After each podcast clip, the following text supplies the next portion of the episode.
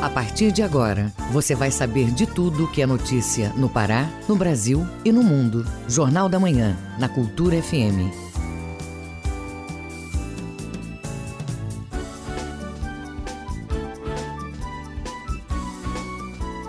Você está na Cultura FM. Sete horas pontualmente na capital. Bom dia, ouvintes ligados na Cultura FM no Portal Cultura. Hoje, terça, 23 de junho de 2020. Começa agora o Jornal da Manhã com as principais notícias do Pará, do Brasil e do mundo. A apresentação Marcos Aleixo. Participe do Jornal da Manhã pelo WhatsApp 985639937. Mande mensagem de áudio e informações também pode ser do trânsito. Repetindo, 985639937. Agora os destaques da edição de hoje. Comércio foi o mais impactado com a perda de postos de trabalho nos dois primeiros meses de pandemia. Para comparar, retoma atendimento presencial. Auxílio emergencial negado pode ser contestado na Defensoria Pública da União. Governo do Pará mantém compromisso com a inclusão ao programa de capacitação em autismo. Detran descentraliza serviço de vistoria veicular para agilizar atendimento. Para a Paz atende mulheres grávidas em situação de vulnerabilidade. Decreto libera atividades físicas ao ar livre na capital. Cozampa inicia campanha de parcelamento de dívidas. E tem também os destaques do esporte. Remadores do Pará já estão livres para voltar aos treinos. Presidente do Paysandu abre polêmica sobre o protocolo para a volta do futebol no Pará. E tem também estados retomam gradualmente, gradualmente realização de cirurgias eletivas. Correios cadastram auxílio emergencial para quem não tem internet. E na coluna Direitos do Cidadão, saiba como fica a proteção à saúde dos trabalhadores durante a pandemia. Essas e outras notícias agora no Jornal da Manhã. 7 horas 12 minutos, 7 e 2 na capital. O Pará é notícia. Vamos ao nosso giro pelo interior. Hospital de Campanha de Santarém recebe novos leitos para o combate à Covid-19. A entrega foi feita pelo governador Helder Barbalho quando foram instalados no local. Aí vai ser 120 leitos entre UTIs, suporte clínico e área, e área reservada aos povos indígenas. O correspondente Miguel Oliveira tem os detalhes. O governador Helder Barbalho começou um giro pelo oeste do Pará nesta segunda-feira, quando inaugurou em Santarém a ala de estabilização com 36 leitos do hospital de campanha. No último sábado, chegaram 10 kits de respiradores, ampliando a capacidade de atendimento para casos graves. O governador Helder Barbalho, ainda pela manhã, acompanhou os serviços realizados pela Policlínica Itinerante do governo estadual, que leva atendimentos de saúde a pessoas com sintomas gripais leves e moderados. Mais de mil pessoas foram atendidas em três dias. Helder Barbalho fez um balanço dos esforços do governo no enfrentamento à Covid-19 na região oeste do Pará. O governo do estado, com os municípios, tem buscado estruturar a rede hospitalar, seja com o hospital de campanha em Santarém. Deveremos abrir o Hospital Regional do Tapajós, em Itaituba, até a próxima sexta-feira. Da mesma forma, já está pronta a estrutura do Hospital de Campanha em Altamira, devendo estar funcionando já para os próximos dias e reforçando a rede de UTI. Neste momento, nós temos uma lotação uh, importante de toda a oferta de leitos de UTI da região. São 106 leitos de UTI que estão disponíveis só para a região oeste do estado. Marcos Aleixo, eu volto em seguida com a agenda do governador nesta terça-feira em Almerim, Juruti e os números da pandemia nas regiões do Baixo Amazonas e Tapajós. É com você aí do estúdio. Obrigado, Miguel Oliveira. E nós então já vamos emendando com o Miguel Oliveira, que traz para a gente essas informações do Oeste, principalmente essa questão de Juruti, né, que está preocupando. Inclusive entrou em lockdown. Detalhes com Miguel Oliveira, com você. Bom dia, Marcos Aleixo. Bom dia, ouvinte do Jornal da Manhã. Falamos direto de Santarém. O governador Helder Barbalho pernoitou em Santarém depois de participar ontem de uma série de eventos relacionados ao aniversário da cidade. Daqui a pouco, o governador Helder Barbalho segue para Almirim. Lá ele vai visitar o hospital municipal que receberá respiradores para tratamento da Covid-19. Helder também visita o barco Hospital Papa Francisco, que nesta semana vai atender a pessoas com sintomas da Covid-19 em mais de quatro municípios da região. De Almeirim, o barco segue para a Prainha na quarta-feira, Monte Alegre na quinta, Alenquer na sexta e Curuá no sábado. O barco dará acesso a consultas e medicamentos no padrão oferecido pelo governo do estado. No final da tarde desta terça-feira, o governador Helder Barbalho estará em Juruti. E voltando a falar sobre Santarém, duas importantes obras para o município, principalmente nas áreas de infraestrutura e turismo, foram autorizadas pelo governo do estado na noite de segunda-feira, durante as comemorações pelos 359 anos de fundação do município. Recursos estaduais vão garantir a urbanização da orla, que está em fase de conclusão do muro de contenção e instalação de atracadouros para pequenas embarcações, com investimento superior a 10 milhões de reais, e o prolongamento de 5,5 km da Avenida Moassara, com orçamento de mais de 13 milhões de reais. E vamos aos números da Covid-19 na região, Marcos Aleixo. Segundo a CESPA, já são mais de 10 mil casos positivos da doença nos 20 municípios do Baixo Amazonas e Tapajós. Já foram registrados 419 óbitos. Em Santarém, 189 mortos, 59 em Juruti, 50 em Itaituba, 25 em Oriximiná, 19 em Monte Alegre, 15 em Alenquer e 13 em Belterra e Almerim. De Santarém, Miguel Oliveira, Rede Cultura de Rádio. Muito bem, 7 horas e 6 minutos, 7 e 6 na capital, nós continuamos aqui. A cidade de Concórdia do Pará, na região nordeste paraense, recebe os serviços da Policlínica Itinerante nesta terça. Durante dois dias vão ser ofertadas consultas médicas, além de remédios, caso haja indicação médica para tratamento de sintomas leves e moderados da Covid-19. Os atendimentos serão realizados na Escola Municipal Aloísio da Costa Chaves, na Avenida Princesa Isabel, sem número, entre as ruas Floriano Peixoto e Bom Jardim, no bairro Pedro Pinheiro. O atendimento inicia agora às oito e meia da manhã e segue até às cinco e meia da tarde. Portanto, aproveite aí, moradores de Concórdia do Pará, até mesmo de Tomé Açu, quem estiver mais próximo, pode chegar até este local. Aí o pessoal de Quatro Bocas também, que fica próximo à Concórdia do Pará. Muito bem, depois de uma semana, termina lockdown em Tucuruí. Confira essas e outras notícias agora no Giro do Interior com Bruno Barbosa. O decreto 48/2020 definiu o lockdown na cidade. Algumas operações foram feitas para garantir o cumprimento da lei no Baixo Tocantins. Hoje é o primeiro dia após a medida em Tucuruí. A prefeitura não informou se o decreto vai ser prorrogado até a noite de ontem. Entre outros motivos, o lockdown foi aplicado na cidade porque o hospital regional já não tem mais leito disponível. No sul do estado, a maior parte dos infectados pelo coronavírus é indígena. São 76 dos 99 moradores infectados em Banac. A informação é do Distrito Sanitário Especial Indígena Caiapó. Já a localidade de Pista Branca foi alvo da Secretaria Municipal de Saúde. Uma ação levou diversos serviços no último fim de semana, principalmente os atendimentos a pessoas com Covid-19. No Nordeste, a divulgação de informações relacionadas à pandemia em Nova Timboteua vai mudar. Diariamente, boletins eram divulgados. Agora, as atualizações serão informadas semanalmente. Outra mudança é que o documento vai ter o maior detalhamento, incluindo, entre outros dados, o número de infectados por bairro e de localidades, no caso da zona rural. Bruno Barbosa, Rede Cultura de Rádio. Você está ouvindo Jornal da Manhã.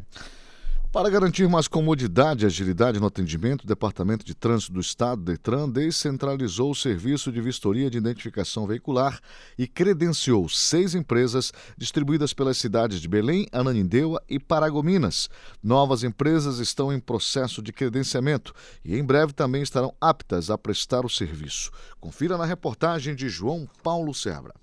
A vistoria veicular avalia as condições de circulação de um veículo e a existência e funcionamento dos equipamentos obrigatórios, além de atestar a autenticidade da identidade e documentação. O serviço que vinha causando filas na sede do Detran Pará agora também é feito por empresas credenciadas. O objetivo da descentralização é oferecer mais opções de atendimento e conforto aos usuários, levando em consideração o cenário de pandemia do novo coronavírus. As atividades para atender ao público foram retomadas respeitando todas as recomendações dos órgãos de segurança. Marcelo Guedes, diretor-geral do Detran, explica que a partir de agora o serviço deve ser realizado de forma mais rápida. Nós nos valemos desde o início do ano é, de uma legislação existente, regulamentada pelo Conselho Nacional de Trânsito, que diz respeito ao credenciamento de empresas terceirizadas para fazer vistoria veicular para duas hipóteses específicas, que é a transferência de propriedade e a mudança de jurisdição. Então, com isso, a gente consegue descentralizar. A atuação das empresas particulares em parceria com o Detran é autorizada pelo Conselho Nacional de Trânsito, CONTRAN. Elas terão permissão para fazer dois tipos específicos de vistoria: transferência de propriedade de veículos e mudança de jurisdição, coletando por meio ótico as numerações do chassi e do motor e a placa traseira do veículo, para que esses dados sejam comparados eletronicamente com aqueles contidos nas bases de dados do Detran e do Departamento Nacional de Trânsito, Denatran. Marcelo Guedes, diretor-geral do Detran, fala que as empresas conveniadas já estão em funcionamento. A gente, com uma estrutura própria, sozinha, não ia dar conta. Então a gente já tem algumas empresas, tem quatro empresas já rodando em Belém, uma em Ananindeua e uma em Paragominas. Não há mais para elas, nas empresas de vistoria, não há a obrigatoriedade de agendamento. Então, a população que quer fazer a vistoria nas empresas pode ir diretamente nas empresas. Mesmo com a chegada dessas empresas de vistoria, os servidores efetivos do Detran continuam atendendo ao público na sede da capital e nas circunscrições regionais de trânsito Ciretrans. A diferença é que agora os usuários têm que fazer agendamento prévio do serviço pelo telefone 154 e pelo webchat disponível no site detran.pa.gov.br. João Paulo Seabra, Rede Cultura de Rádio. Débitos com a COSAMPA poderão ser negociados. A medida é uma forma de facilitar a quitação de faturas dos clientes com dívidas junto à companhia. A medida vai se estender a todos os municípios onde a COSAMPA atua. Confira com o repórter Isidoro Calixto. A Companhia de Saneamento do Pará, COSAMPA, já iniciou a campanha Conta com a COSAMPA, uma ajuda aos clientes que não puderam pagar as despesas com a água nesses últimos quatro meses. Será oferecido o parcelamento das faturas dos meses de março, abril, maio e junho, parcelamento em até oito vezes sem juros. A campanha estará disponível em todos os municípios atendidos pela COSAMPA no Pará como explica o gerente de gestão de negócios da Cozampa, Edson Cardoso. A gente vai parcelar quem deve para a gente desde março até junho, em oito vezes sem juros, para que nossos clientes tenham é, facilidade na, no retorno à quitação do débito. Os cortes por falta de pagamentos estiveram suspensos até o dia 15 de junho, conforme determinação do governo do estado. Evandro Reis, morador do bairro do Icuí, em Ananindeua, avalia como positiva a medida do governo. Eu acho essa iniciativa muito boa, né, das prestadoras de serviço como a Cozampa, né, iniciar essa questão aí do, de um parcelamento, né, para que a gente possa estar tá regularizando, né, e preciso muito fazer um parcelamento desse se acontecesse algo do tipo que eles viessem fazer um parcelamento junto ao consumidor, né, para que a gente pudesse solucionar o problema, seria ótimo, né, para as pessoas que também não tá tendo no momento condições de quitar o débito. E já foram reabertas as lojas de atendimento na região nordeste do estado. No dia 29 será a vez das lojas da região do Tocantins e no dia 1 de junho, as lojas do Baixo Amazonas e do Marajó. Todas irão funcionar no horário das 8 às 2 da tarde. Isidoro Calixto, Rede Cultura de Rádio. O Procon Pará, depois de três meses, retoma atendimento presencial aos consumidores. A iniciativa tem como objetivo evitar aglomerações em meio à pandemia do novo coronavírus e reforçar o compromisso com as pessoas. Saiba mais informações com o repórter Marcelo Alencar.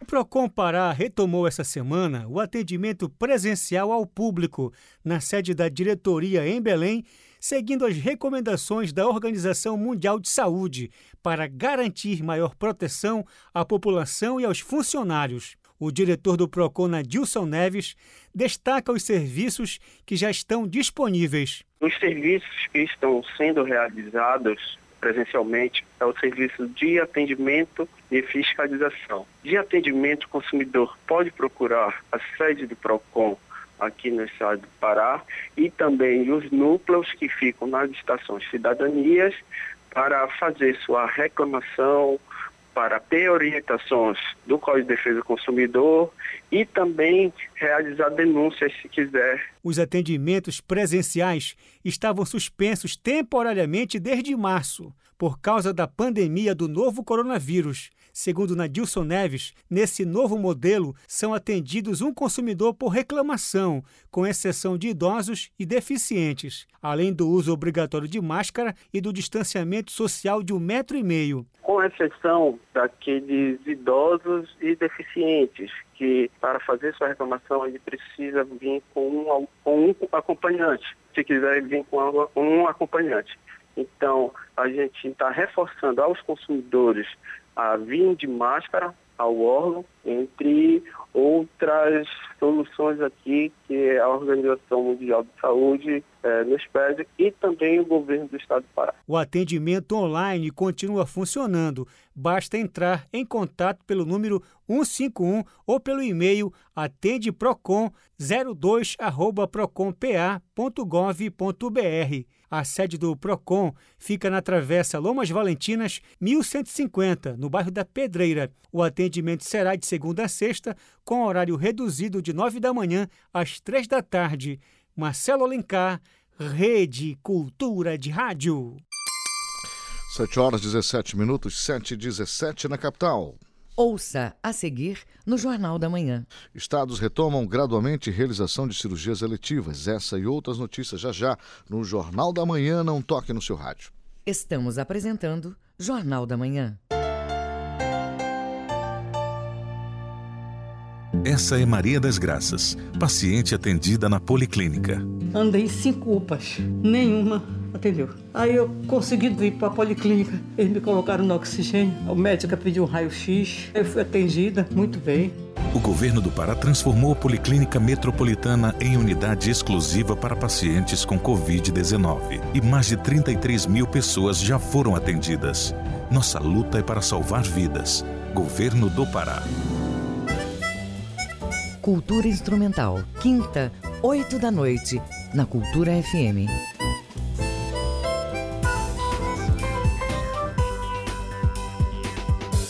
Voltamos a apresentar Jornal da Manhã. Previsão do tempo. Segundo o Instituto Nacional de Pesquisas Espaciais, o INPE, na mesma região de Belém, nebulosidade variável nesta terça-feira. Pode chover forte com trovoadas em pontos isolados da região a qualquer hora do dia.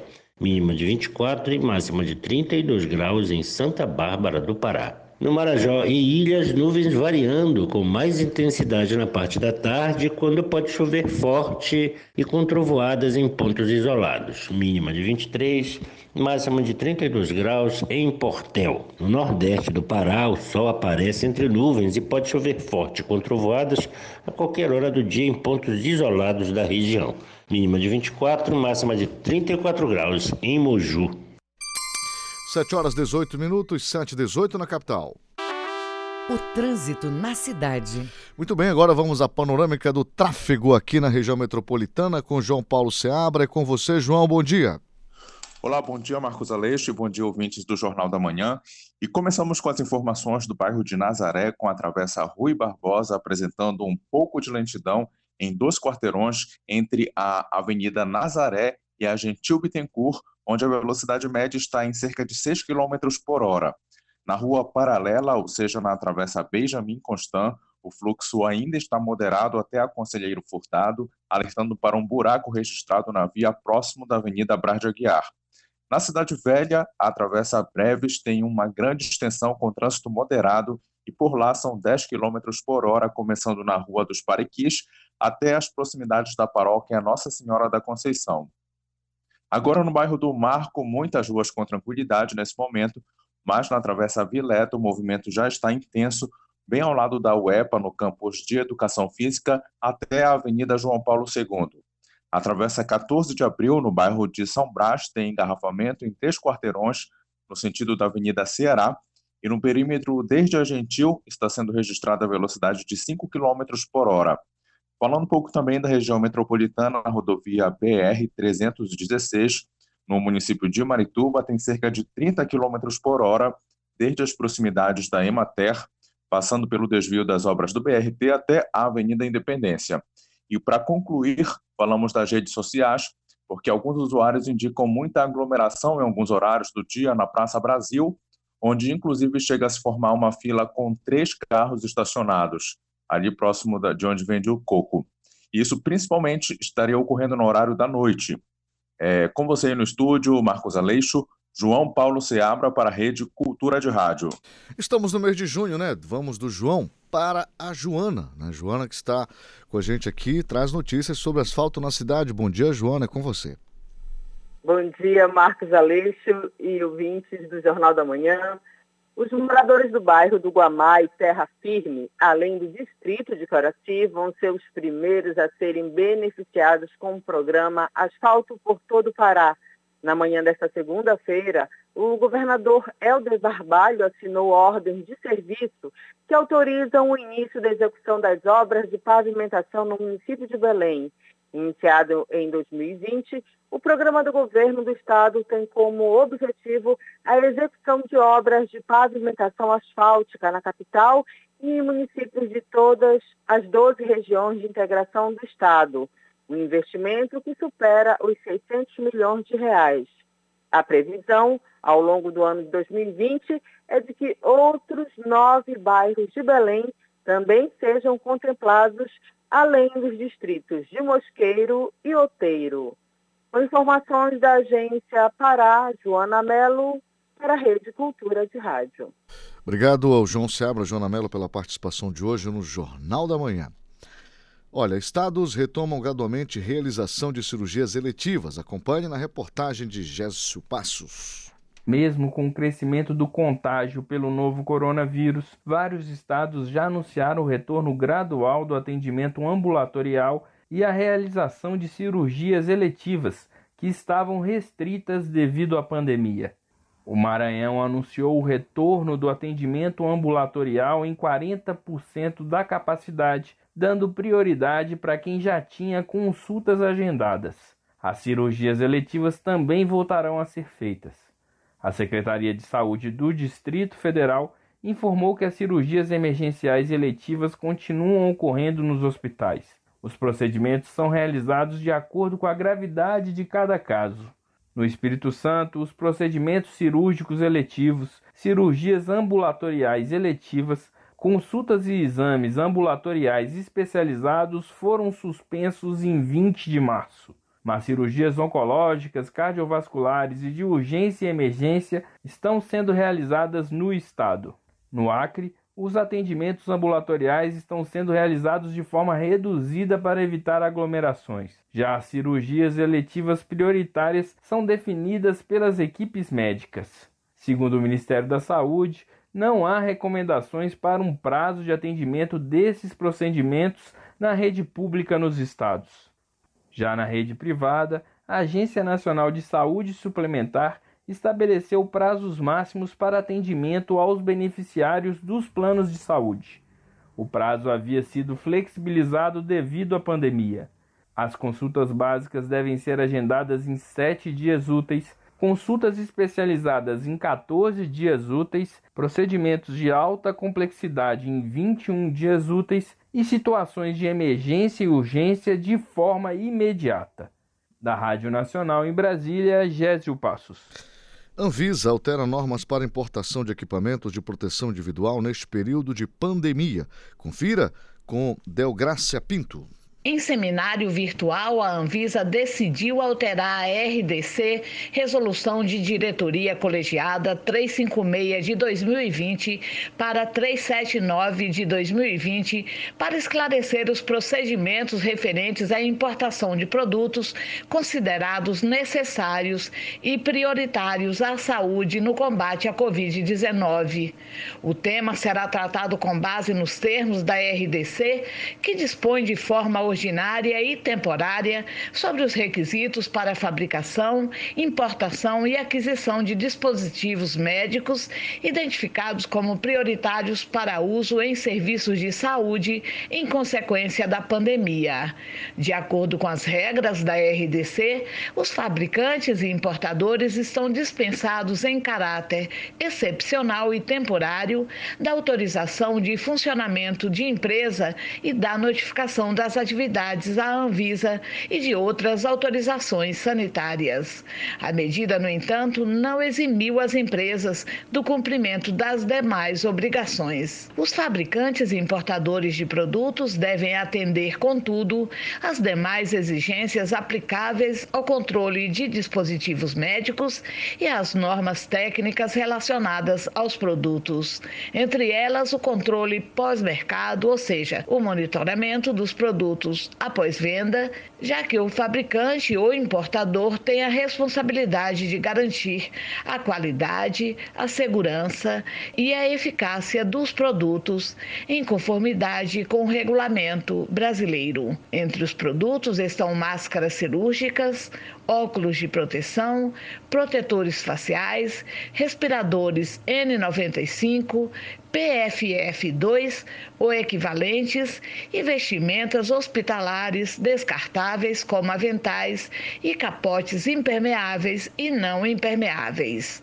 Também estão no rol de produtos os gorros e propés, as sapatilhas descartáveis.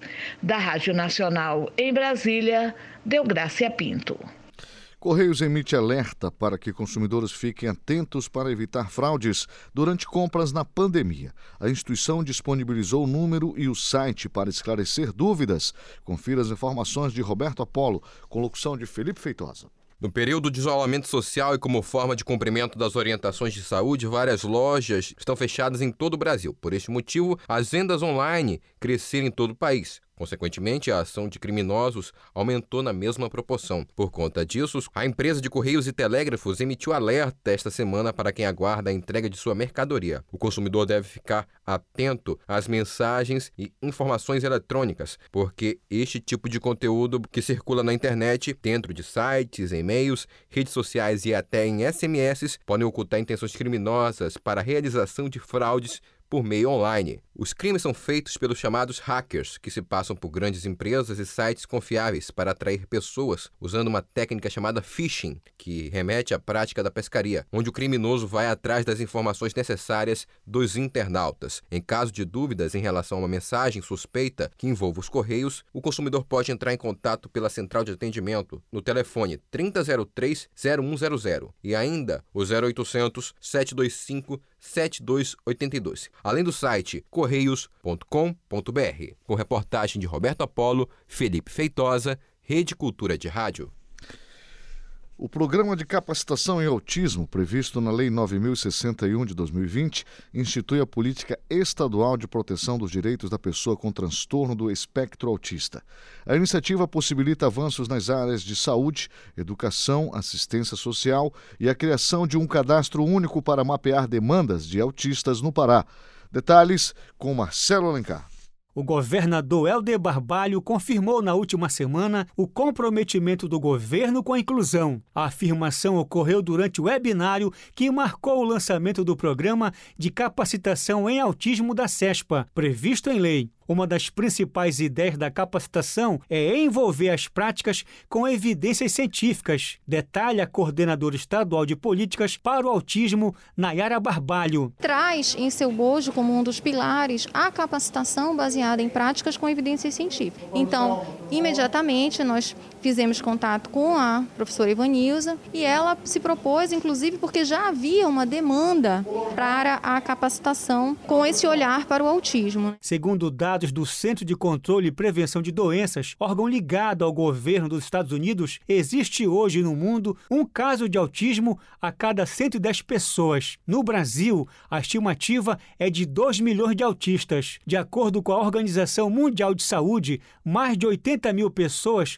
podem ser portadoras do transtorno do espectro autista no Pará. De acordo com a coordenadora estadual de políticas para o autismo, Naera Barbalho, o próximo passo agora é o lançamento de um edital para servidores públicos se inscreverem na capacitação das áreas de saúde e educação do programa de capacitação em autismo. Vamos lançar o edital no dia 3 de agosto. Nós precisamos mapear a rede de atendimento e reorganizá-la para que assim nós podemos ter um atendimento interligado entre todos os instrumentos né, do Estado.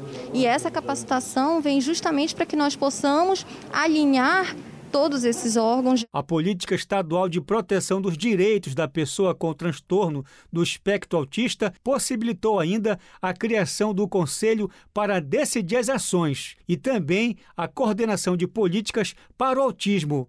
Para promover a integração entre as áreas da saúde, educação e assistência social. Marcelo Alencar, Rede Cultura de Rádio.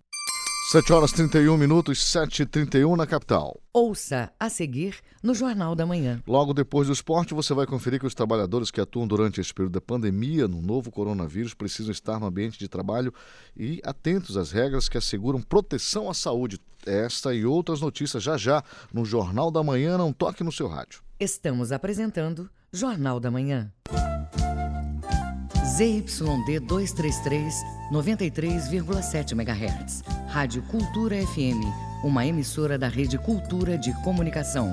Fundação Paraense de Rádio Difusão, Rua dos Pariquis, 3318. Base operacional, Avenida Almirante Barroso, 735, Belém, Pará, Amazônia, Brasil. Voltamos a apresentar Jornal da Manhã. Tábuas de Marés. Em Salinas, Marudá e Algodual, a maré está vazando e a baixa-mar acontece às 9h20 da manhã. A pré-mar vai acontecer às 20 para as 5 da tarde. Na ilha de Mosqueiro, maré enchendo com pré-mar prevista às 11h30 da manhã. A baixa-mar ocorre às 7h25 da noite. No Porto de Belém, maré vazando e a baixa-mar prevista às 7h25 da manhã. A pré-mar acontece às 5 para o meio-dia. No porto de Vila do Conde, a maré está vazando e a baixa-mar acontece às 15 para as 8 da manhã. A pré-mar está prevista a uma hora da tarde. No Trapiche de Breves, na Ilha do Marajó, a maré está enchendo e atinge a pré-mar às 10 para as 8 da manhã. A maré baixa está prevista às 20 para as 3 da tarde.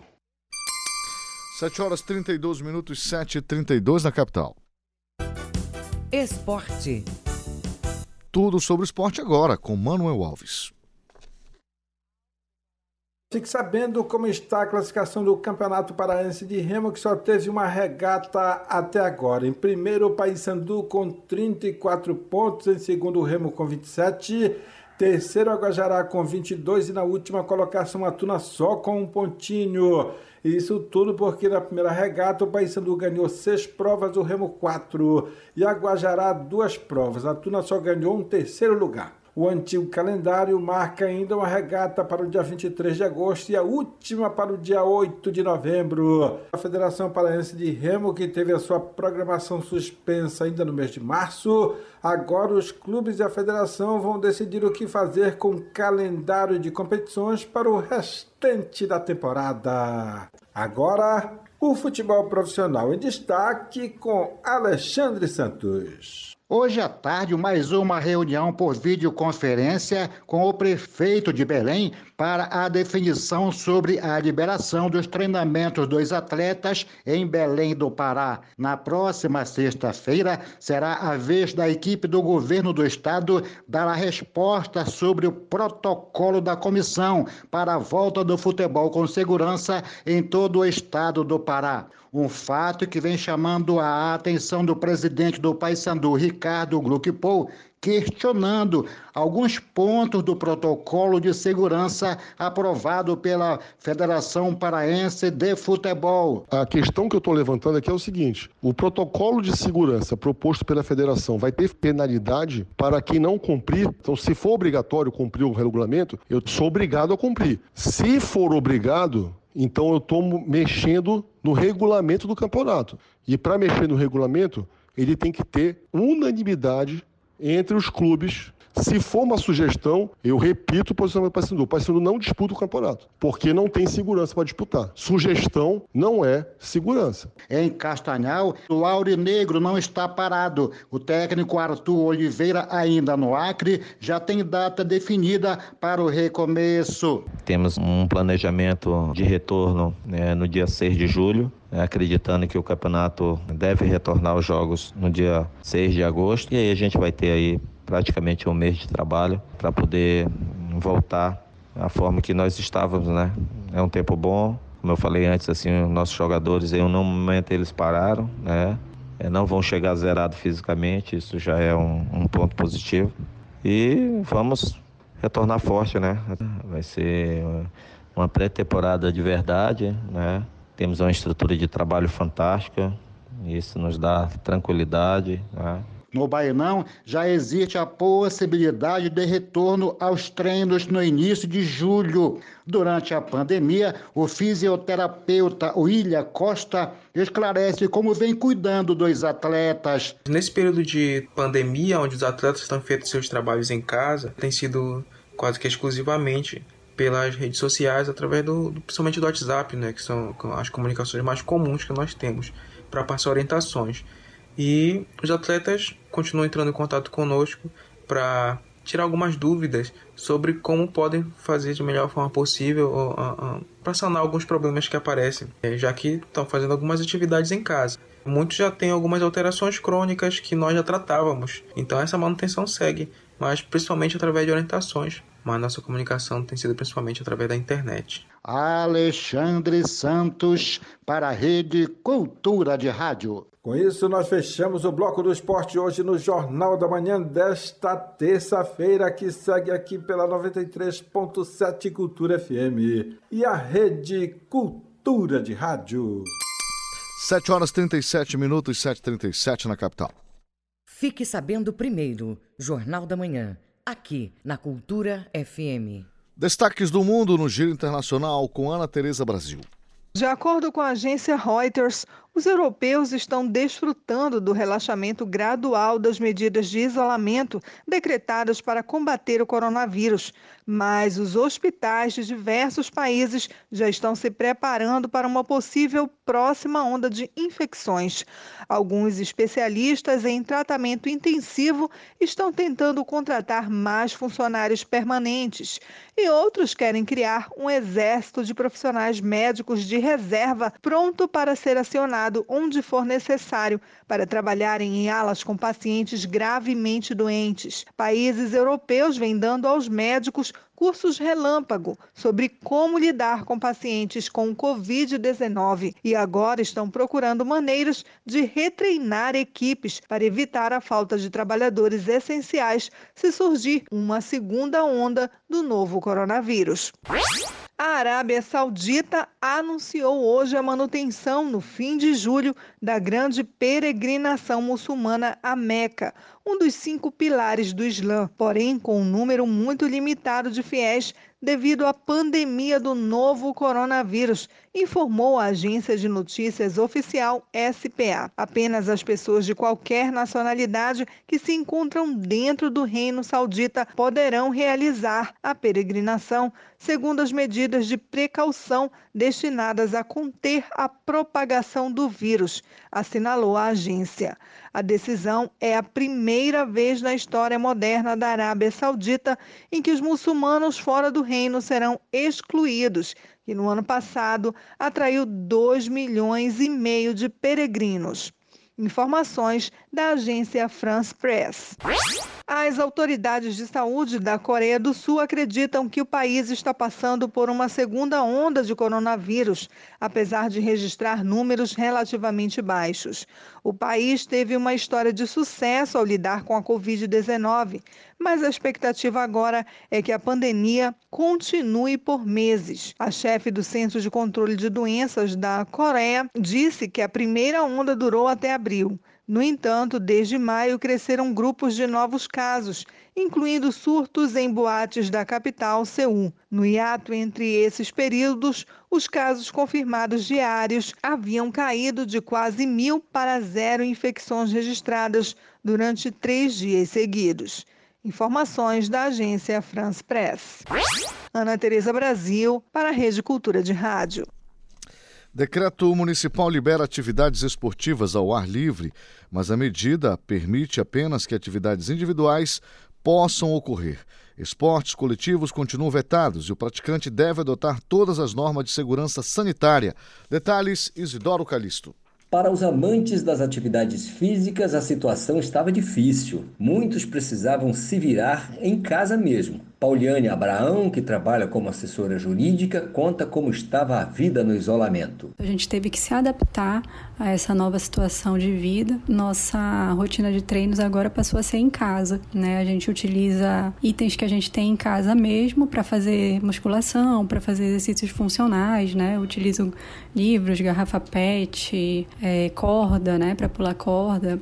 Enfim, já tentei até correr dentro de casa, mas é, realmente fica muito monótono. Mas agora será diferente, pelo menos é o que assegura decreto da Prefeitura da capital. O documento foi publicado na última sexta-feira e permite a prática de algumas atividades esportivas em locais públicos. Estão autorizadas modalidades como corrida de rua, bicicleta, golfe, remo olímpico, canoagem skate, patinação, tênis e tiro olímpico. Guilherme Freitas, inspetor da Guarda Municipal de Belém, diz que a permissão é somente para atividades individuais. Ah, nós vamos liberar ali uma arena de futebol. Não pode, porque arena é esporte coletivo.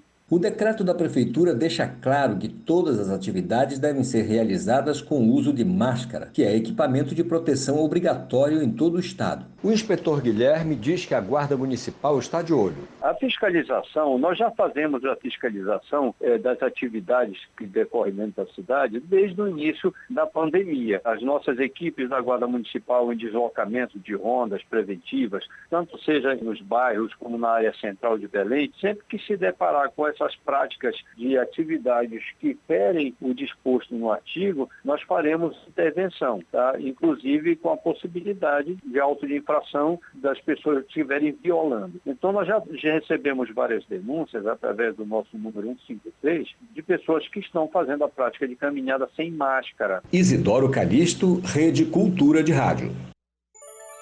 Os números da economia. Estudo do Diese Pará mostra que entre os setores econômicos do Estado, o comércio foi o mais impactado nos dois primeiros meses de pandemia, março e abril, com a perda de mais de 4 mil postos de trabalhos. Os detalhes com João Paulo Seabra.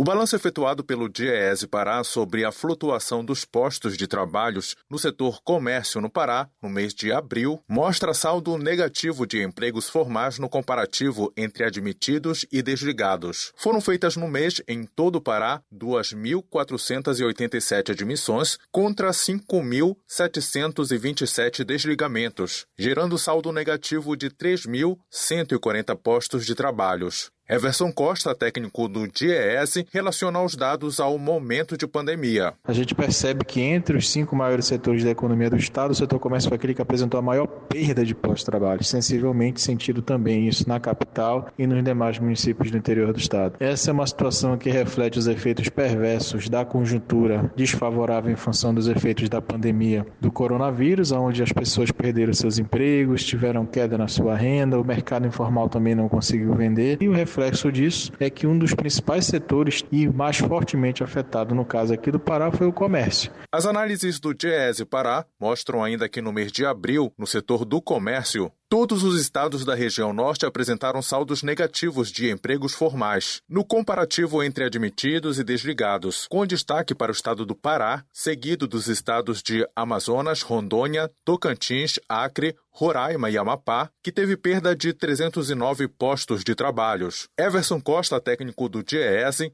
comenta a trajetória do setor desde o final de 2019. A gente vinha de um ritmo de contratações interessante no final do ano passado, em função do 13º, ainda das festas natalinas e toda uma série de atividades, reforçava um cenário melhor para 2020. Pelo menos ali até o mês de fevereiro, antes, portanto, da pandemia, se avizinhava que o comércio poderia expandir um pouco mais. O balanço do Diese também mostra saldo negativo de empregos formais no comparativo entre admitidos e desligados, principalmente nos dois primeiros meses da pandemia. Foram 22.261 admissões contra 24.974 desligamentos, com perda de 2.713 postos de trabalho. Joy Colares, presidente do Sindicato de Lojistas e Varejistas, comenta a perda de postos no setor. Nós tivemos em torno de 6 mil perdas no mercado de trabalho do comércio varejista de Belém e essas perdas estarão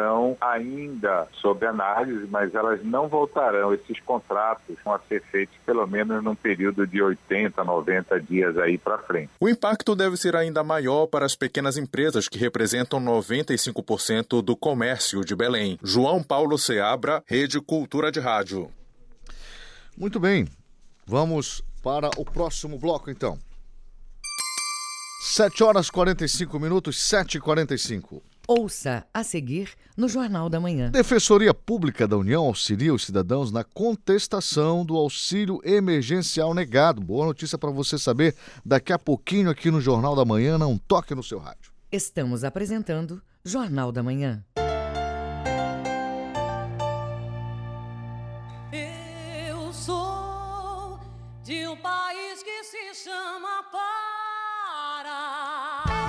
A poética sem fronteiras de Rui Paranatinga Barata. Cultura Especial Rui Barata Centenário, 25 de junho, 11 da manhã e 6 da tarde. Aqui, na Cultura. Esse é Donis Oliveira, paciente atendido no Abelardo Santos. Eu procurei uma UPA, me aplicaram um injetável e mandaram que eu retornasse para casa. Foi que eu descobri que eu estava com 50% do pulmão já comprometido. O Abelardo tinha acabado de virar referência, fizeram eletrocardiograma, exame de sangue. Eu só tenho que agradecer. O governo ampliou o atendimento nos hospitais Abelardo Santos e no Galileu, criando 440 leitos exclusivos para a Covid-19. Nossa luta é para salvar vidas. Governo do Pará. Doe esperança para tratar a Covid-19. O Hemopa realiza estudos e está coletando o plasma de pessoas recuperadas da doença para tratar pacientes ainda infectados. O doador deve ser do sexo masculino, ter de 18 a 60 anos e mais de 55 quilos, e deve estar sem sintomas há mais de 30 dias. Ligue 984049612 e doe vida. Hemopa. Leve esperança para uma família. Doe alimentos, materiais de limpeza e higiene pessoal. Você pode fazer a sua doação no Lar Fabiano de Cristo, no Preventório Santa Terezinha, no Polo Esportivo da Terra Firme e no Depósito em Conta. Para saber como doar, ligue 982 83 1861. Realização Mobiliza Belém. Apoio Cultura, Rede de Comunicação. O Chorinho e os Chorões no Brasileiríssimo. Terça, 8 da noite.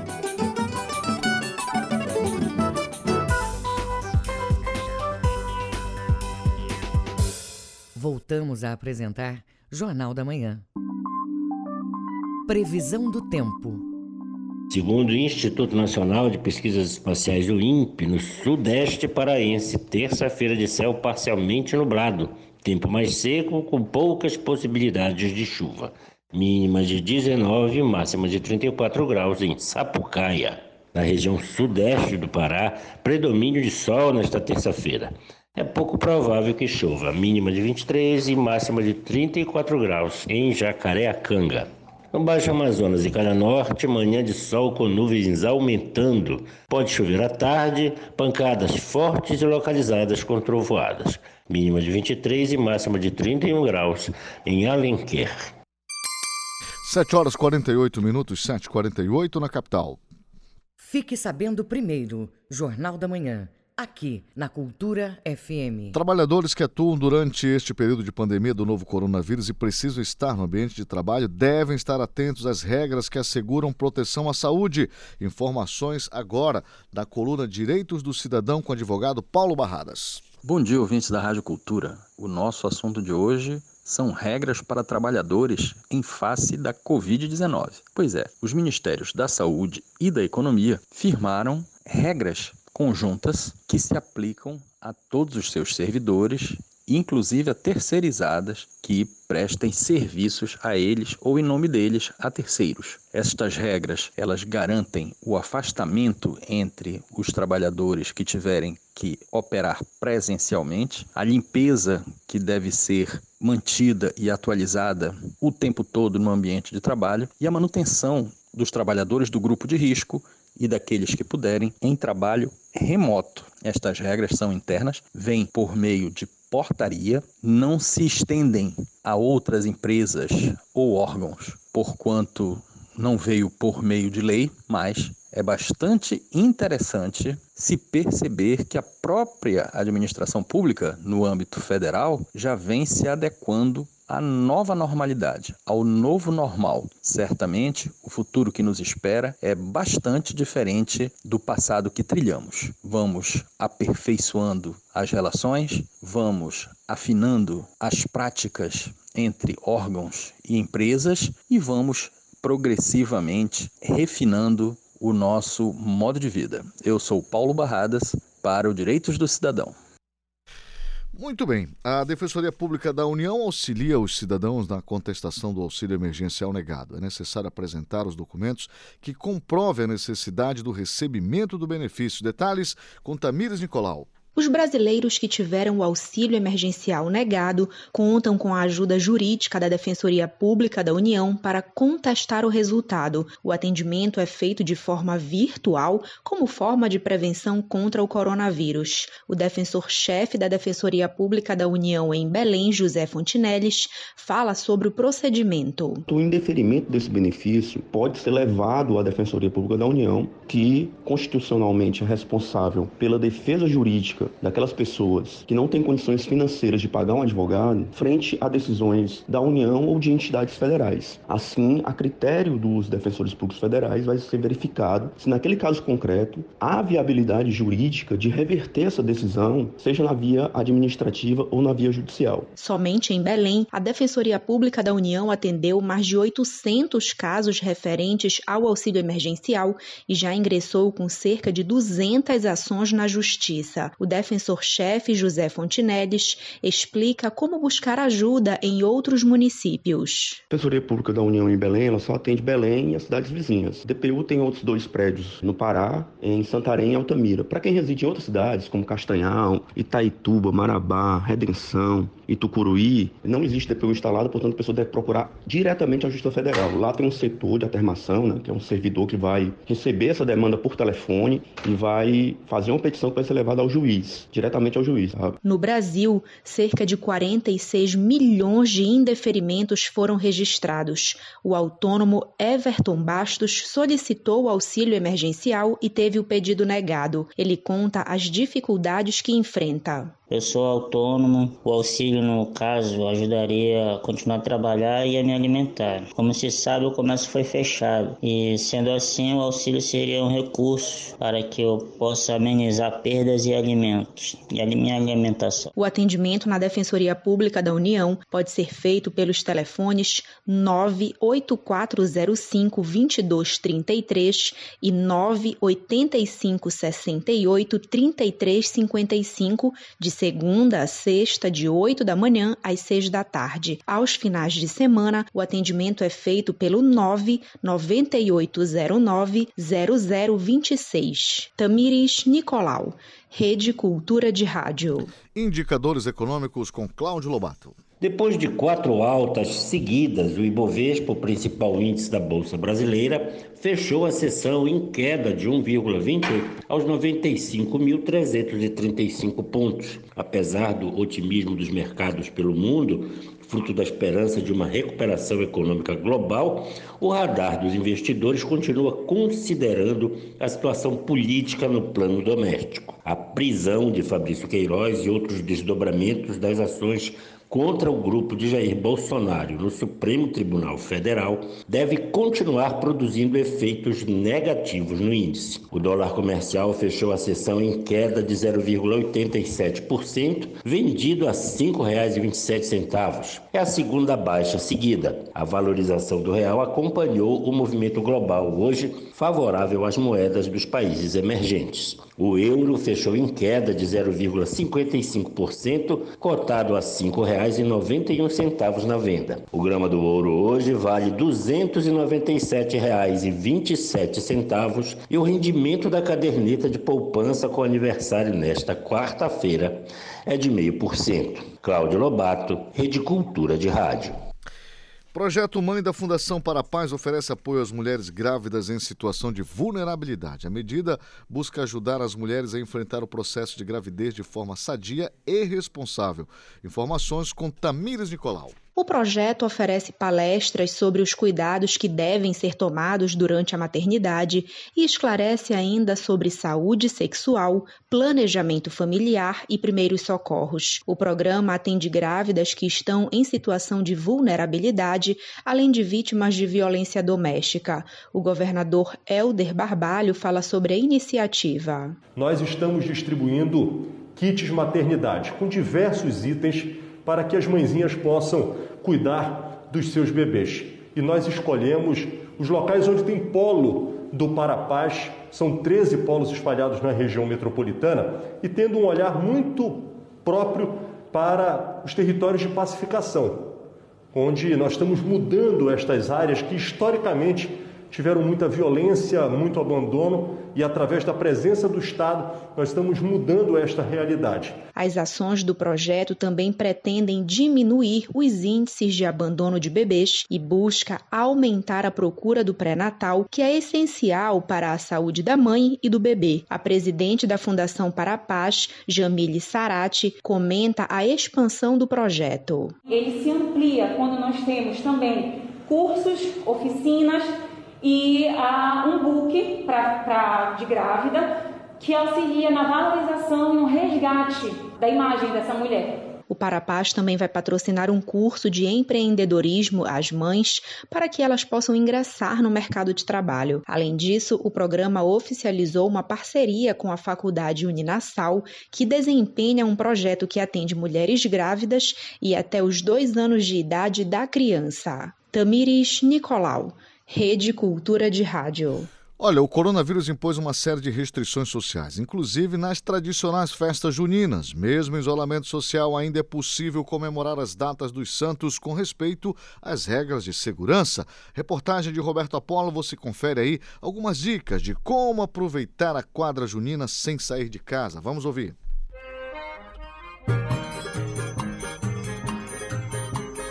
Quem falou que só pode ter festa junina se tiver quadrilhas, barracas e aglomeração está enganado. Diante da pandemia, é possível apelar para a criatividade e fazer um arraial dentro de casa, como comenta o professor Orivaldo Silva. Não temos mais espaço para construir as nossas tradicionais fogueiras e com essa pandemia, nem mesmo podemos apreciar nossas lindas quadrilhas. Então, nos dias mais importantes dessa quadra junina, é melhor ficar em casa. E se você é uma pessoa muito ligada a essa cultura, no dia de São João, produza um cenário junino dentro do seu lar com direito a bandeirinhas coloridas, músicas da quadra, comidas típicas, transformando. Hoje à noite eu vou sair, eu quero encontrar o amor que eu tanto espero e vivo a procurar. Neste período de quarentena, esta ideia de fazer os festejos dentro de casa surge como uma opção para aqueles que já têm a tradição de participar da quadra junina. Outra alternativa é ficar ligado nas redes sociais, onde vários artistas estão se apresentando por meio de lives gratuitas na internet, como fala a representante cultural Iracema Oliveira. Olha, dentro de casa, agora foi inventaram, graças a essas lives, né, que ajudam muito. Para você poder matar saudade, porque não é fácil, não. A gente que está no São João desde menina e de repente acontece isso, né? Aí, meu Deus, o que, é que aconteceu? Vamos, não, ter, não tem nem Santo Antônio, nem São João, nem São Pedro, nem São Marçal, né? Eu fiz uma fogueirinha, esperando meu amor. Outra característica das festas juninas é a culinária da época. A confeiteira Drace Câncio explica que as receitas juninas são bem fáceis de fazer e que qualquer pessoa pode tentar em casa. Nesses dias de quarentena, é muito bacana que as pessoas tentem fazer várias receitas nessa casa. Aproveitar que estamos no mês junino e na internet tem várias receitas bem fáceis de fazer. Em casa, eu fiz o bolo podre e foi uma receita que deu muito certo, todo mundo gostou. É bem fácil, só precisa do leite, do leite condensado e da farinha de tapioca. E vocês também podem fazer na casa de vocês. E tem outras receitas como o mingau, o bolo de macaxeira e entre outros.